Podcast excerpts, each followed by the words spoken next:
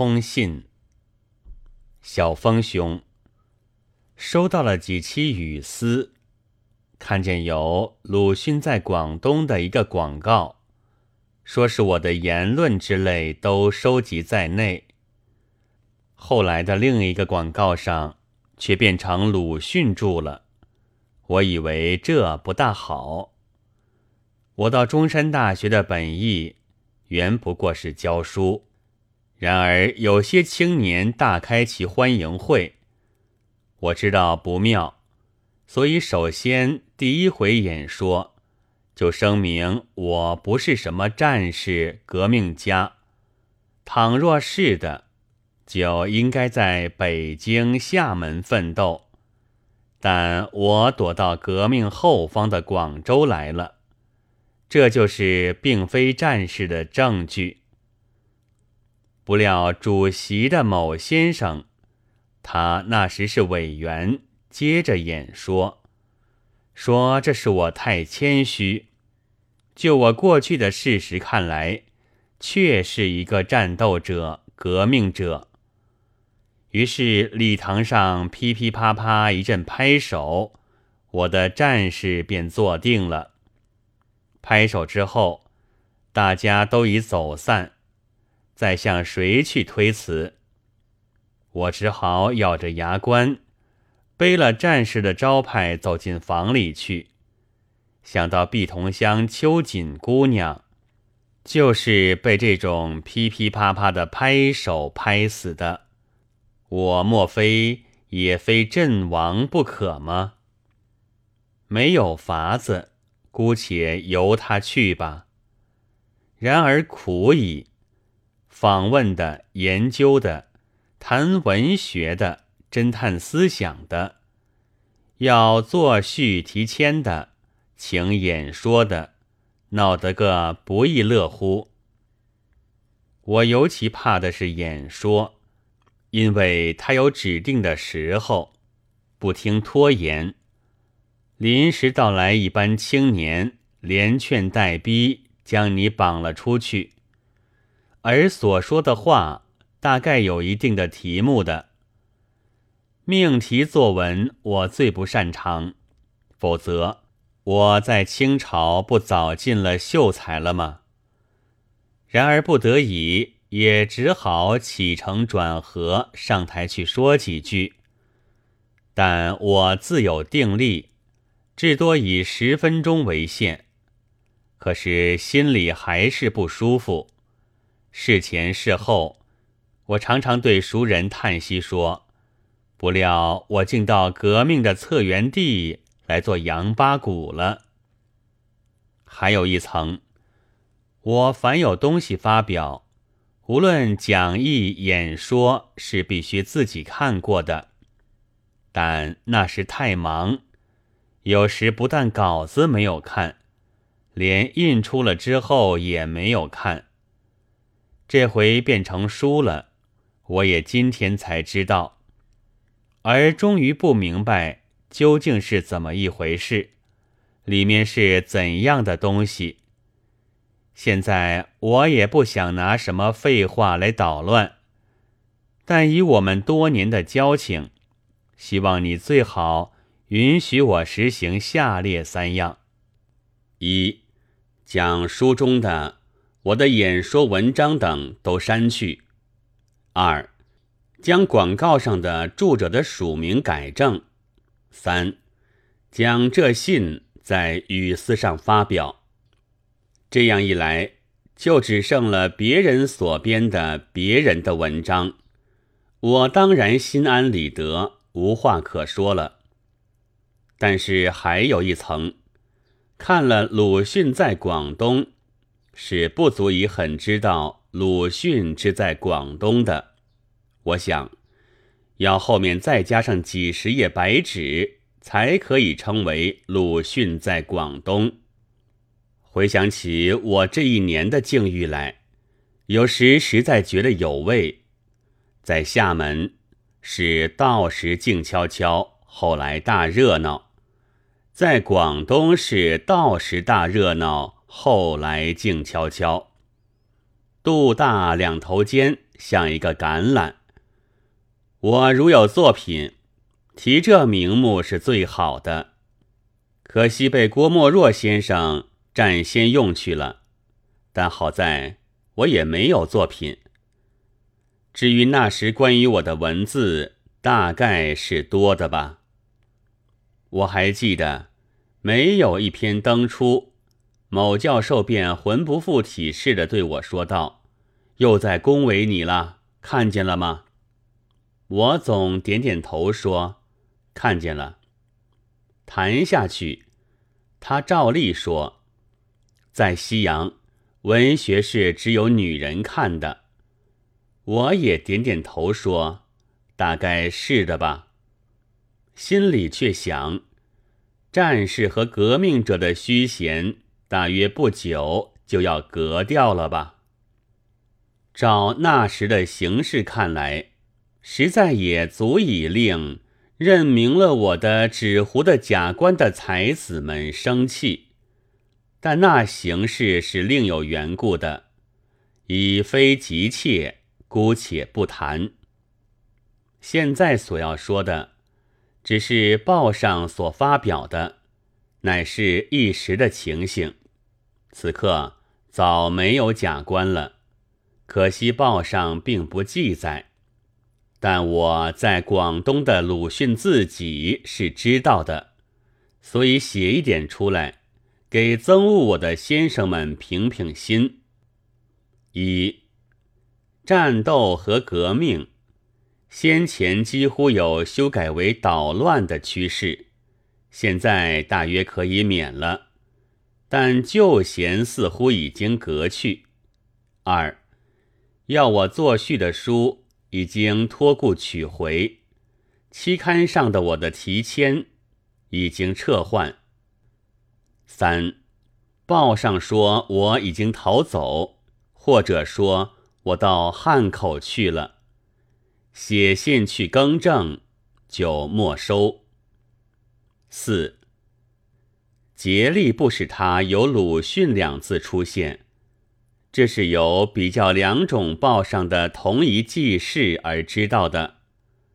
五，一种报上已给我另定了一种头衔，曰杂感家。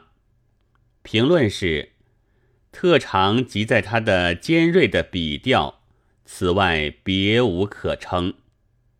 然而，他希望我们和现代评论合作。他说。因为我们细考两派文章思想，出无什么大别。此刻我才知道，这篇文章是转录上海的学登的。原来如此，无怪其然。写完之后追注。六，一个学者已经说是我的文章损害了他，要将我送官了。先给我一个命令，道：“暂勿离月，以四开审。”哎呀，仁兄，你看这怎么得了啊？逃掉了五色旗下的铁窗 phủ 月风味，而在青天白日之下，又有雷泄之忧了。孔子曰：“非其罪也，以其子弃之。”怕未必有这样侥幸的事吧？哎嗨，呜呼！但那是其实没有什么的。以上云云，真是小病呻吟。我之所以要声明，不过希望大家不要误解，以为我是坐在高台上指挥思想革命而已。尤其是有几位青年。呐喊我为什么进来不开口？你看，再开口，岂不要永物离月以似开审了吗？余有之曰：是非只为多开口，烦恼皆因抢出头，此之谓也。我所遇见的那些事，全是社会上的常情。我倒并不觉得怎样，我所感到悲哀的，是有几个同我来的学生，至今还找不到学校进，还在颠沛流离。我还要补足一句是，他们都不是共产党，也不是亲共派，其吃苦的原因就在和我认的。所以有一个曾得到他的同乡的忠告道：“你以后不要再说你是鲁迅的学生了吧。”在某大学里，听说尤其严厉，看看语丝就要被称为语丝派，和我认识就要被叫为鲁迅派的。这样子，我想已经够了，大足以平平正人君子之流的心了。但还要声明一句，这是一部分的人们对我的情形。